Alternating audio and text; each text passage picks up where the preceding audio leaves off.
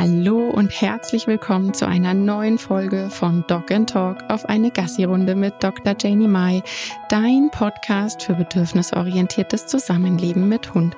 Schön, dass du wieder eingeschaltet hast. Ich freue mich. Ich bin Janie, Host von diesem Podcast, Tierärztin, bedürfnisorientierte Hundetrainerin, habe eine Online-Hundeschule und schon einige Selbstlernkurse an den Start gebracht. Ich habe heute wieder einen Gast eingeladen und freue mich darüber ganz arg, denn dieser Gast hat ganz schön große Mitanteile, dass ich online so aktiv bin. Ich habe für ihn das allererste Video aufgenommen, wo ich einfach so mit meinem Handy und der Kamera alleine war und ähm, ich in die Kamera gesprochen habe. Und da habe ich gemerkt, das macht mir ganz schön viel Spaß. Und ähm, so ist dann eins zum anderen gekommen. Und zwar ist es der Tierarztkollege Dr. Karim Montassa. Karim ist auch bekannt unter der YouTube-Tierarzt oder der Tierarzt. Der YouTube-Kanal von Karim ist einfach so grandios. Ich teile bei mir in der Story auf Instagram ja auch immer mal wieder Videos von ihm ich mag das einfach kurz und knackig Wissen rüberbringen. Und bei ihm ist es eben wirklich immer faktenbasiertes Wissen. Er durchstöbert das Internet nach allerhand Studien und Ergebnissen und schaut sich auch die Studien ganz genau an. Ähm, ganz, ganz viele tolle, interessante Videos, zum Beispiel auch ein Video über vegane Hundeernährung oder ob das möglich ist, dass man Hunde vegan ernährt. Mit mir war das Video zum Beginn der Pandemie, wie unsere Hunde darauf reagieren, wenn wir auf einmal alle mit Maske draußen rumlaufen. Und ähm, was ich auch noch super grandios fand, das Video, wo es um Rechts- und Linkspfotigkeit von Hunden ging. Also Du findest den Link zu seinem YouTube-Kanal in den Show Notes. Und jetzt komme ich mal dazu, worüber wir uns heute unterhalten. Und zwar geht es um CBD-Öl. Es gibt ja, glaube ich, kaum einen Petfluencer, der nicht für CBD-Ölprodukte in irgendeiner Art und Weise wirbt. Mittlerweile gibt es das als Leckerlis. Natürlich das ähm, klassische Öl, was man mit der Pipette verabreichen kann. Ähm, ja, und darüber möchte ich mich heute mit Karim unterhalten, denn ich finde es super interessant bei so einem Produkt, was ja doch wirklich überall zu sehen, zu finden, zu kaufen ist, überhaupt mal zu schauen, wie sieht's denn da mit den Fakten, den Studien und den Ergebnissen aus. Und genau darüber unterhalten wir uns heute. Jetzt ist er da. Ich freue mich. Hallo Karim. Ich bin so, so froh, dass du heute hier bist. Ähm, yeah. Tatsächlich ein Interviewpartner, den ich mir ganz arg gewünscht habe. Und heute haben wir zwei es geschafft in unserem Terminchaos. Ich freue mich so sehr.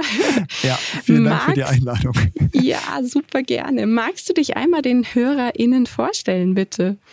Ähm, ja, mein Name ist Dr. Karim Montassa oder äh, Karim, wie wir das im Vorgespräch geklärt haben. Und ich bin Tierarzt. Ich habe an der Uni Gießen gearbeitet. Ich habe dann den, den Absprung geschafft aus der, aus der Klinikzeit und kommuniziere seitdem Tiermedizin. Und ich ähm, habe äh, ein Internet, einen YouTube-Kanal ein Internet, was ist ein Internetkanal? Ein YouTube-Kanal, der Tierarzt und äh, mache einen Podcast für Fachpublikum, hauptsächlich Breaking Vet und erkläre die komplexe Welt der Tiermedizin in hoffentlich verständlichen Worten. Das ist so das, was ich mache. Ja, also der Kanal, den ähm, werde ich auf jeden Fall auch in den Show Notes verlinken. Da kannst du dann später einmal schauen gehen. Das lohnt sich so, so sehr. Also ich teile immer wieder ähm, Videos äh, von Karim, weil die einfach grandios sind und wirklich auch ähm, eben für uns Hundemenschen immer wieder ganz, ganz interessante Sachen dabei. Da fällt mir immer als erstes auch die Folge ein, wo es um rechte und linke Hirnhälfte ging. Mhm. Und ähm, genau, also ganz, ganz tolle Folgen und immer schön knackig. Ne? Also nichts, wo man jetzt jetzt äh, eine Stunde Zeit braucht, sondern immer schön knackig auf den Punkt. Das mag ich total. Also mir sagen die ganz arg zu. Danke. Unbedingt schauen gehen, bitte. Danke. Über Storytelling im Internet müssen wir dann nochmal separat eine Folge machen. Unbedingt machen wir. Ähm, ja, also heute, ich habe es im Intro schon gesagt, wir unterhalten uns heute über CBD-Öl. Erklär doch mal bitte, was das überhaupt ist und wo so das Einsatzgebiet von CBD-Öl liegt, wenn wir über unsere Haustiere sprechen. Tja, da ist, hast du schon den ersten Knackpunkt angesprochen bei dem Einsatzgebiet. Also CBD generell, ähm, so wenn man sich äh, die, die Pflanze Cannabis anguckt, dann sind da ja sehr, sehr viele Substanzen drin und THC ist so das bekannteste, was halt äh, genutzt wird, um high zu werden. Und CBD ist eine andere Substanz, die nicht high macht, aber der ganz viele positive Eigenschaften nachgesagt werden. So, und Einsatzgebiet ist so ein bisschen die Frage, weil beim Menschen ist das seit, wird, wird es seit ein paar Jahren untersucht. Und zwar genau seit in den USA ist diesen, äh, wie heißt das, Farm Act oder so, auf jeden Fall seitdem in den USA ähm, Cannabis legalisiert wurde in mhm. manchen Staaten. Und seitdem darf man halt einfacher untersuchen und wissenschaftliche Studien daran machen. Ähm, und seitdem wird dann untersucht, an Versuchstieren hauptsächlich. Und daraus wird dann jetzt abgeleitet, dass man das irgendwie beim Menschen verwenden kann oder auch nicht, kommen wir gleich zu. Und mhm. daraus wird dann wieder abgeleitet, dass man das vielleicht beim Tier benutzen kann oder auch nicht, kommen wir gleich zu. Also mhm. es ist sehr kompliziert, aber im Endeffekt die großen Bereiche, für die es eingesetzt werden soll, sind, ich würde sagen, Schmerzen, Epilepsie und Stress. Mhm. Mhm. Und gibt es, also du hast jetzt gesagt im Humanbereich so, mhm. hm, und gibt es da Studien, die die Wirksamkeit belegen? Ähm, also ja, es gibt einzelne Studien, die die Wirksamkeit belegen. Aber das ist ja immer so die Sache. Eine einzelne Studie ist ja noch keine gute Aussage. Man muss sich dann die Studie im Detail angucken. Das, was in der interessant ist, sind ja die sogenannten Meta-Analysen. Das heißt, man schaut mhm. sich ein, äh, ein Potpourri an, an äh, Studien an, möglichst viele, und dann werden die verglichen und dann wird geschaut, okay, wie gut wo, waren diese Studien äh, designt, gab es da irgendwelche Fallstricke und diese Meta-Analyse zieht dann quasi einen Schlussstrich drunter und sagt, aus den bisherigen Studien können wir folgende Erkenntnisse mit dieser und dieser Wahrscheinlichkeit ableiten. Und äh, ganz vereinfacht gesagt, ja, könnte bei ganz vielen Aspekten sein. Das Einzige, wo wir, jetzt bei Menschen, ne, das äh, mhm. Einzige, wo wir wissen, dass es tatsächlich helfen kann, ist bei bestimmten Arten von Epilepsie. Mhm. Mhm. Ja. Und ähm, ich, ich weiß genau, ich erinnere mich, letztes Jahr kam irgendwo ein Zeitungsartikel, ich habe den probiert nochmal zu suchen, ich finde ihn natürlich nicht mehr. ähm, da da ging es dann wirklich eher in die Richtung, dass es ein teurer Placebo wäre. Mhm. Ähm, ja, hm. Tja, ja, das ist so ein bisschen, das ist so ein bisschen das Ding. Ähm, also ich würde das Ganze ganz auf zwei Ebenen betrachten. Wir haben einmal die Forschung an CBD, an dem einen Stoff CBD. Und dann haben wir die Realität, diese ganzen CBD-Öle und mhm. was es da sonst noch für äh, Emulsionen gibt, die man kaufen kann. Die enthalten meistens nicht das reine CBD, sondern sind äh, einer Studie von 2017 nach sehr unrein. Da kann alles Mögliche drin sein. Ähm, da, dies waren teilweise, war angegeben, dass, dass da, äh, also war eine höhere äh, Menge an CBD angegeben, als tatsächlich drin war. Mal war es eine niedrigere, mal gab es THC umsonst dazu, relativ häufig sogar. Also ähm, kann man jetzt sich überlegen, ob das gut ist oder nicht. Auf jeden Fall ist das schwierig zu sagen, dass man, man kauft so ein Fläschchen und man weiß eigentlich nicht genau, was drin ist, weil das nicht nur von Marke zu Marke unterschiedlich ist, sondern auch von Charge zu Charge. Das heißt, mhm. man kann einfach, es ist einfach ein Lotteriespiel, wie viel dann davon drin ist. Und dementsprechend äh, ne, muss man einfach unterscheiden, ob man sich das real erhältliche Produkt anguckt und das bewertet oder ob man sich den reinen Stoff anschaut ja. und bewertet. Ganz, ganz wichtig, genau. Und das Problem ist ja, glaube ich, auch, es gibt da keine Bestimmung, wo man jetzt sagt, da gibt's ja. äh, ein Prüflabor und nur dann darf das auf den Markt oder so. Ja. Das ist das, das ist ja bei ganz vielen dieser, ich glaube, das ist so ein bisschen der des Pudels Kern bei diesem Instagram-Mode Gegenargument, dass das nur so ein mhm. Hype ist, weil diese ganzen Hype-Sachen, die sind ja immer erstmal nicht reguliert, bis dann irgendwann die Regulierungsbehörden ja. aufspringen und sagen, ah, das ist anscheinend ein großes Thema, das sollten wir jetzt vielleicht mal regulieren. Und das findet halt hier nicht statt. Das heißt, jeder kann erstmal irgendwie behaupten, was er will und das ist anders als bei echten, ich mache jetzt äh, Anführungszeichen in der Luft, äh, Medikamenten, die natürlich extrem stark reguliert sind und immer wieder geprüft werden und so weiter und so fort.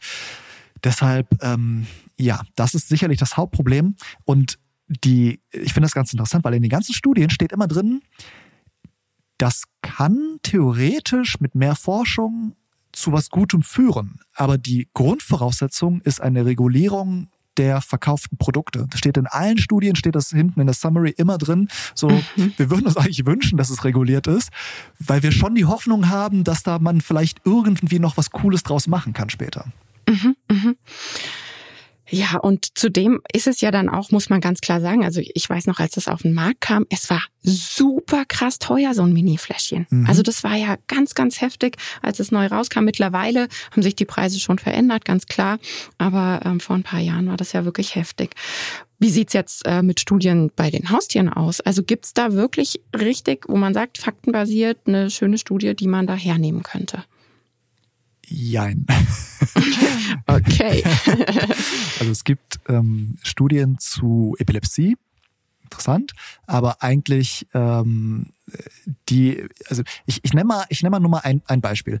Äh, es geht, ich beziehe mich jetzt mal auf Arthritis-Schmerz beim Hund, weil beim Menschen wird immer wieder gesagt, ja, äh, gerade bei arthritischen Schmerzen helfen ja viele andere Schmerzmittel nicht. Da ist CBD irgendwie eine tolle Sache. Hatten wir schon geklärt, dass das eigentlich nicht belegt ist. Und jetzt bei Hunden gibt es verschiedene Studien. Es gibt zwei, die eigentlich ein positives Ergebnis haben von 2016 und nee, von, Entschuldigung, von 2018 und 2020 und die wenn man sich die genauer anguckt, dann sind das aber so ähm, äh, Fragebogenstudien. Das heißt, da wurden, klar, es wurde verblindet, aber dann wurden die äh, die BesitzerInnen und die Tierärztinnen und Tierärzte wurden dann nach der Anwendung von dem Placebo oder dem CBD-Produkt gefragt, ob sie eine Besserung sehen oder nicht. Das ist halt ein sehr subjektives Kriterium.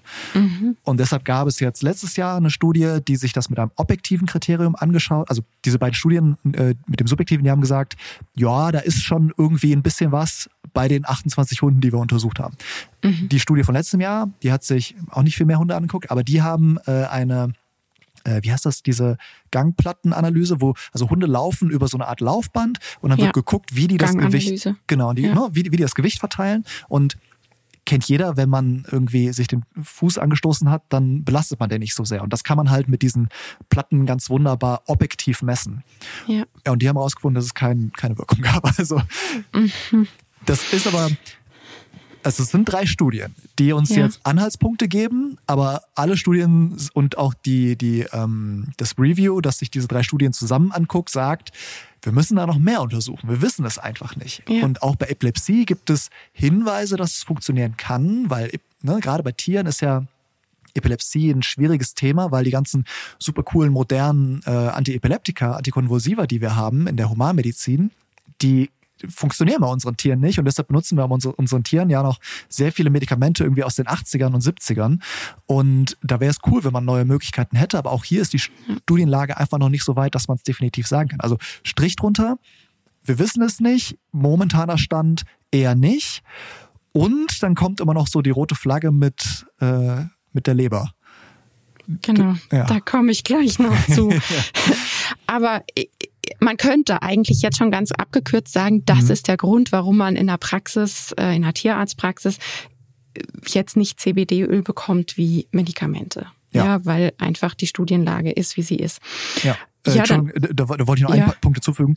Selbst wenn die Studienlage gut wäre, würde ich mich hätte ich eine Praxis da sehr schwer tun, weil ich ja dann pro Fläschchen nicht weiß, was drin ist, weil es ja, ne, ja. nicht reguliert. Und ist dann jetzt hier mehr oder weniger drin? Das ist ja, also ich verkaufe, würde dann ja ein Produkt verkaufen, wo ich irgendwie raten müsste. Und das ist ja nicht so die Herangehensweise, die wir wollen.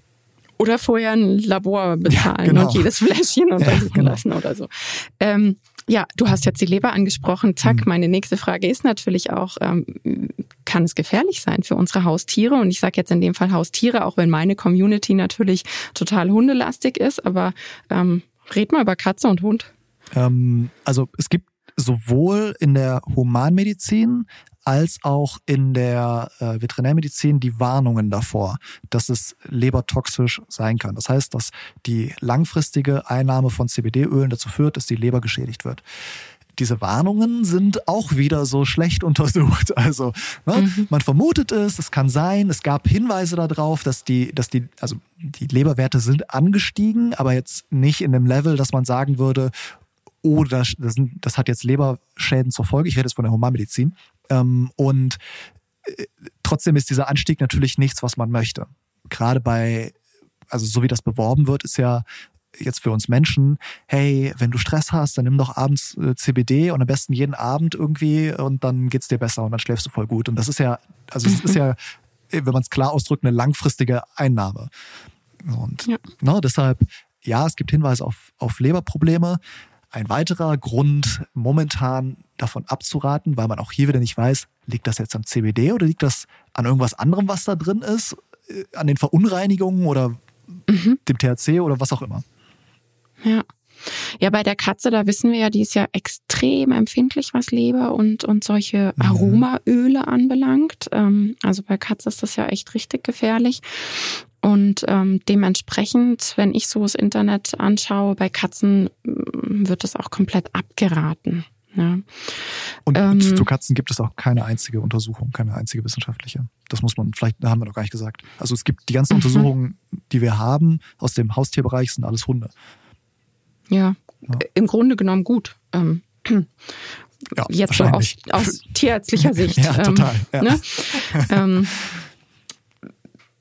wie sieht's jetzt noch bei Hütehunden aus? Das ist natürlich ein Thema, mhm. ne? Interessiert mich. Ich habe drei hier zu Hause. Mhm. Das heißt, ich kenne die Nummer mit Bluthirnschranke, MDR1-Gendefekt. Ähm, Gibt da irgendwelche zusätzlichen Infos? Ähm, da weißt du mehr als ich. Ich habe äh, hab das im Vorgespräch so ein bisschen angerissen, aber äh, da bin ich jetzt auf deine, auf deine Erkenntnisse gespannt, weil also ich habe dazu jetzt nichts gefunden. Auch das wieder, die Studienlage ist halt super frustrierend äh, niedrig. Mhm aber ich ähm, mag da tatsächlich kurz vorher nochmal das THC ansprechen. Du hm, hast ja. nämlich vorher gesagt Verunreinigung.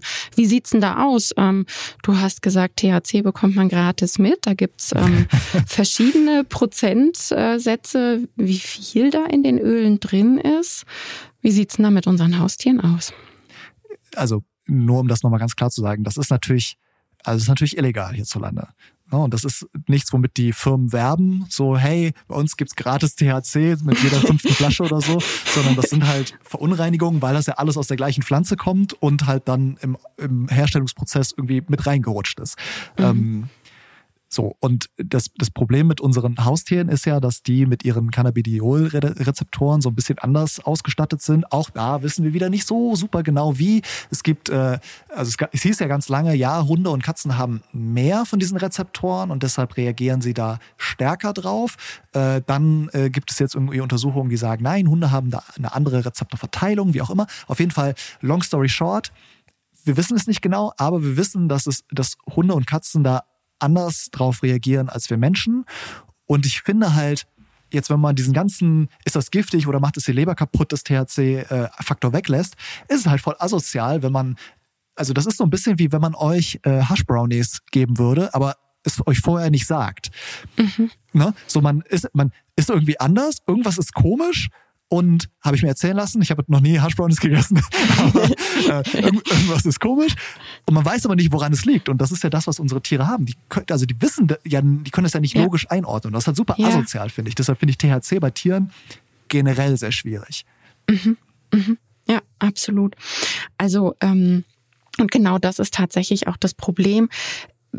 Da gibt's eben, wie du sagst, keine genaue Studie, aber dieses Insiderwissen geht auch in die Richtung, dass dann wirklich messbar was war. Und ähm, das ist einfach problematisch, wenn wir sagen, da ist was messbar, da geht äh, ja einfach was, da gehen Stoffe ins Hirn äh, von meinem Hund und ich kann nicht sagen, wie viel, weil mhm. ich überhaupt nicht weiß, wie viel ist im Fläschchen und was genau passiert dann mit meinem Hund. Das heißt, wir sind da in dem ganz großen, großen, großen Fragezeichen und dann eben mit jedes Fläschchen ist anders, ist tatsächlich ein Problem. Ähm, hast du es selbst schon mal ausprobiert? Mhm. THC? Nein. Warte, CBD, äh, CBD-Öl, oh Gott. du hast ähm, gesagt, äh, Cookies noch, noch nicht, ich meine CBD-Öl. Äh, nee, äh, weder an mir selbst noch an meiner Katze erst recht nicht. Ja, ähm, Katze, ja. Aber äh, nee, habe ich, hab ich noch nicht. Ähm, ich habe ganz viele Bekannte, die das für sich selber oder für ihre Hunde schon mal getestet haben, mit den unterschiedlichsten Erfahrungen. Äh, aber äh, da kommt meine Wissenschaftlerbrille und ich denke mir halt, okay, das sind halt Einzelfallberichte, die in einem nicht kontrollierten Setting, die bringen mir gar nichts. Also ich versuche so Einzelmeinungen weitestgehend zu ignorieren, weil sie mir einfach nichts sagen.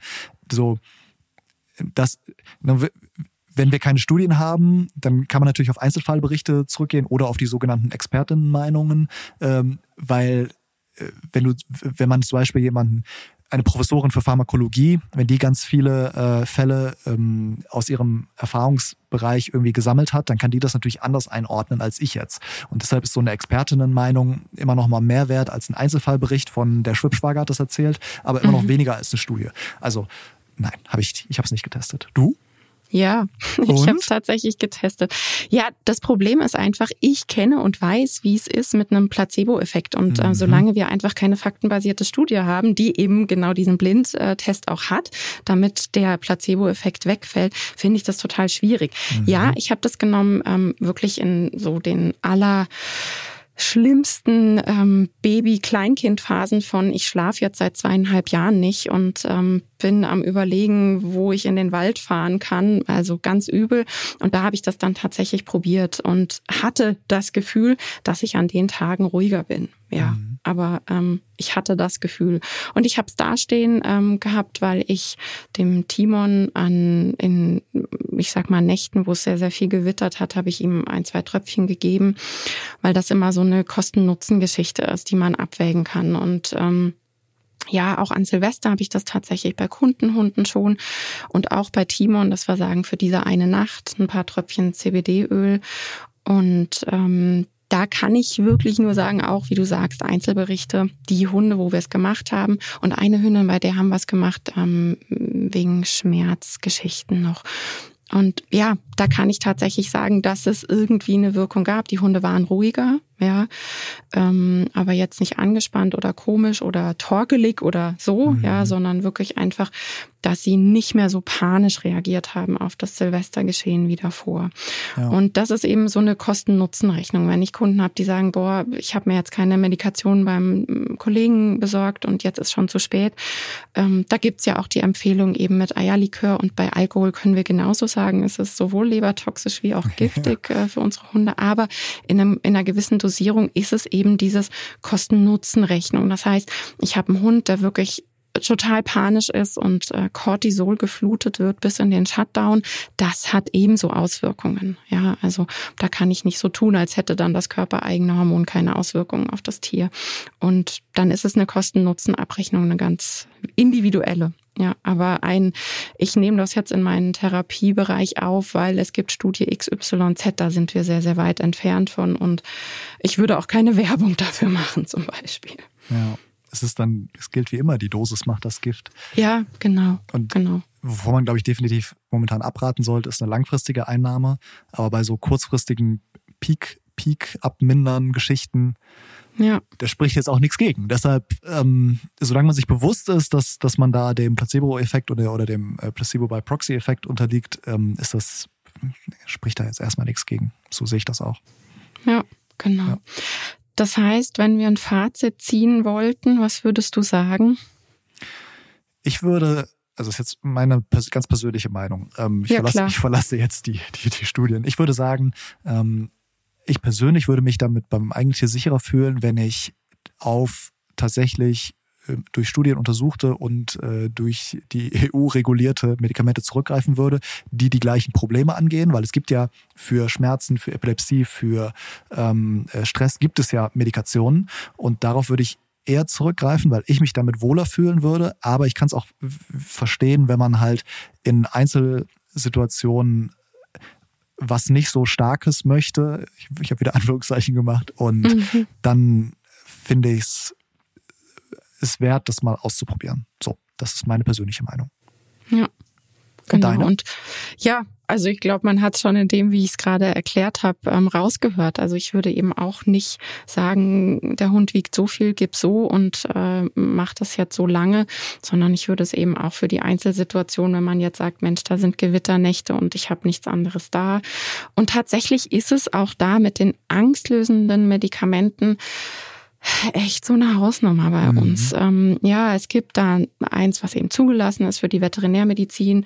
Das soll's soll dann der Halter, die Halterin dem Hund in die Maulschleimhaut einmassieren. Ähm, ne, alleine da ist ja dann schon die Anwendung an sich, da kannst du davon ausgehen, dass das bei locker 90 Prozent nicht richtig gemacht wird, ja, mhm. weil das nicht machbar ist.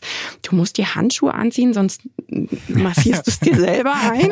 ähm, und, und dann ist einfach auch immer noch das Problem, dass wir bei angstlösenden Medikamenten immer auch gleichzeitig die enthemmende Wirkung im Hinterkopf behalten müssen. Das heißt, ich muss abklären, wohnen da noch andere Haustiere, hat das Hund, hat das, hat der Hund grundsätzlich Ressourcen, ähm, Themen und, und, und. Das sind alles Sachen, die dann noch dazugehören. Das heißt, so mhm. dieses einfache, Mensch, da gibt's eine Pille und schön ist, ist es eben leider auch nicht. Das Medikament, was davor immer zugelassen war bei Geräuschangst, ja, meine Güte, das dauert sechs bis acht Wochen, bis es im Hirn ankommt, bis es richtig angeflutet ist. Hm, ja, also finde ich auch wieder super schwierig. Und ähm, es ist einfach nicht so einfach, wenn man die, die Produkte aus dem Humanbereich nimmt, die ich früher auch abgegeben habe die machen halt süchtig wie verrückt. Das heißt, da sagt man so drei, vier Tage, du musst das einschleichen, du musst das ausschleichen. Auch hier brauchst du wieder Kundschaft, die wirklich ordentlich ist damit und nicht sagt, Mensch, 31. morgens abends Pille rein und am äh, ersten höre ich auf damit. Das geht mhm. nicht. Und ähm, es ist immer ein Abwägen. Also so ein schönes Aalglattes mit, Mensch, ne, Hund hat Angst und äh, Geräuschangst, hier hast du das Medikament das ist es für mich meines Erachtens nicht, ähm, weil wie gesagt keine Medikamente da sind, wo ich sage, da fühle ich mich immer super wohl. Es sind immer Medikamente, wo ich sage, ich möchte die Leute richtig kennen, ich möchte alles Mögliche erfragen können und möchte da richtig in die Analyse gehen. Und ich gebe nichts ab ohne Training. Also das ist auch der Grund, warum ich einfach nicht nur in der Verhaltenstherapie geblieben bin, weil für mich immer ganz, ganz wichtig ist Training, Training, Management, Hilfe und nicht ein Medikament rein und danke. Das ist, äh, um nochmal so die Katzenseite zu beleuchten, ja, äh, das, das klassische Beispiel, oh, meine Katze muss äh, zur Tierärztin. Das mhm. ist natürlich für die Katze extrem stressig. Dann werfe ja. ich vorher was ein und dann ist gut. Mhm kann man äh, so machen, aber es ist natürlich, das, was ich da immer empfehle, ist halt das vorher, schon lange vorher, sich das Management anzugucken und sowas, jetzt, ich will jetzt nicht ins Detail gehen, aber so Katzenbox da stehen haben, schon ja. Wochen vorher, dass die Katze daran gewöhnt ist und die schon akzeptiert hat als Höhle. Sowas hilft halt viel zuverlässiger und ohne Nebenwirkungen. Ähm, ja, ist aber natürlich mehr Arbeit. So. Und da muss man sich einfach nur bewusst sein, dass es den, den Quick Fix, ich glaube, den würde es auch einfach nie geben. Mhm. Also, und das wird immer mit, mit Arbeit verbunden sein und das, dessen muss man sich einfach nur bewusst sein. Aber ich glaube, dass halt, also die Leute, die uns jetzt hier zuhören und die, die deine, deine Zielgruppe, die wissen das ja. Und ja, genau. Genau. Und bei Katzen hast du tatsächlich, ich habe ja früher auch ähm, Katzenverhaltenstherapie gemacht und ähm, natürlich auch meine Erfahrungen gesammelt mit Medikation. Bei Katzen hast du ja noch mal mehr Probleme eben Leber-Fettstoffwechsel. Halleluja. Es ist bei jeder Katze anders. Du brauchst Wochen, Monate, bis das so eingestellt ist, bis das so läuft, wie du es gern hättest. Und dann hast du doch wieder andere Nebenwirkungen und es kommen andere Dinge auf einmal an die Oberfläche. Also bei Katzen ist das wirklich nochmal eine richtige Hausnummer. Und da nur, weil wir das jetzt angeschnitten haben, für die HörerInnen auch noch, es gibt ganz wunderbare KatzentrainerInnen da draußen und mhm. das macht so Sinn. Ich habe meine frühere Katze auch geklickert, die konnte mhm. Target, mhm. sie ist mit uns Gassi gegangen und hat auch den Umwelt-Target benutzt. Da habe ich ganz süße Fotos und Videos. Also Katzen sind wunderbar trainierbar und gerade was du ansprichst, ne, Tierarzttraining ist bei Katzen so cool machbar. Ja. Und ich glaube, dass äh, vielleicht noch als Ausblick, also ich glaube nicht, ich weiß, dass da äh, steht in allen Studien drin, dass mehr untersucht wird, dass es jetzt mehr Forschung zu den ganzen in Cannabis enthaltenen Stoffen gibt. Und ich glaube, das ist jetzt dann tatsächlich meine persönliche Meinung, dass sich da noch viel tun wird in den nächsten Jahren, weil es ja nicht nur CBD ist, sondern es ja da noch hunderte andere Stoffe gibt. Und da wird auf jeden Fall noch mehr interessanter Kram kommen, weil es einfach neue Wirkstoffe sind und neue mhm. Wirkstoffe mhm. immer neue Optionen äh, bringen. Aber äh, erstmal abwarten, was, was so die einzelne Studienlage dann sagt. Ja, genau. Haben wir was Wichtiges vergessen? Ich glaube nicht. Ich glaube auch nicht. also vielen, vielen Dank für deine Zeit. Ähm, Sehr gerne. Und ich hoffe, dass es euch da draußen gefallen hat und ihr einige interessante Infos mitnehmen konntet und vielleicht da jetzt besser euer Bauchgefühl entwickeln könnt für euer eigenes Tier, eine individuelle Entscheidung treffen könnt. Und ähm, wie immer freue ich mich ganz arg, wenn wir in den Austausch gehen. Es gibt zu der Folge natürlich wieder einen Post auf Insta und bei Facebook. Und ähm, bis zum nächsten Mal. Vielen Dank fürs Zuhören. Danke, Karin. Sehr gerne. Tschüss. Tschüss.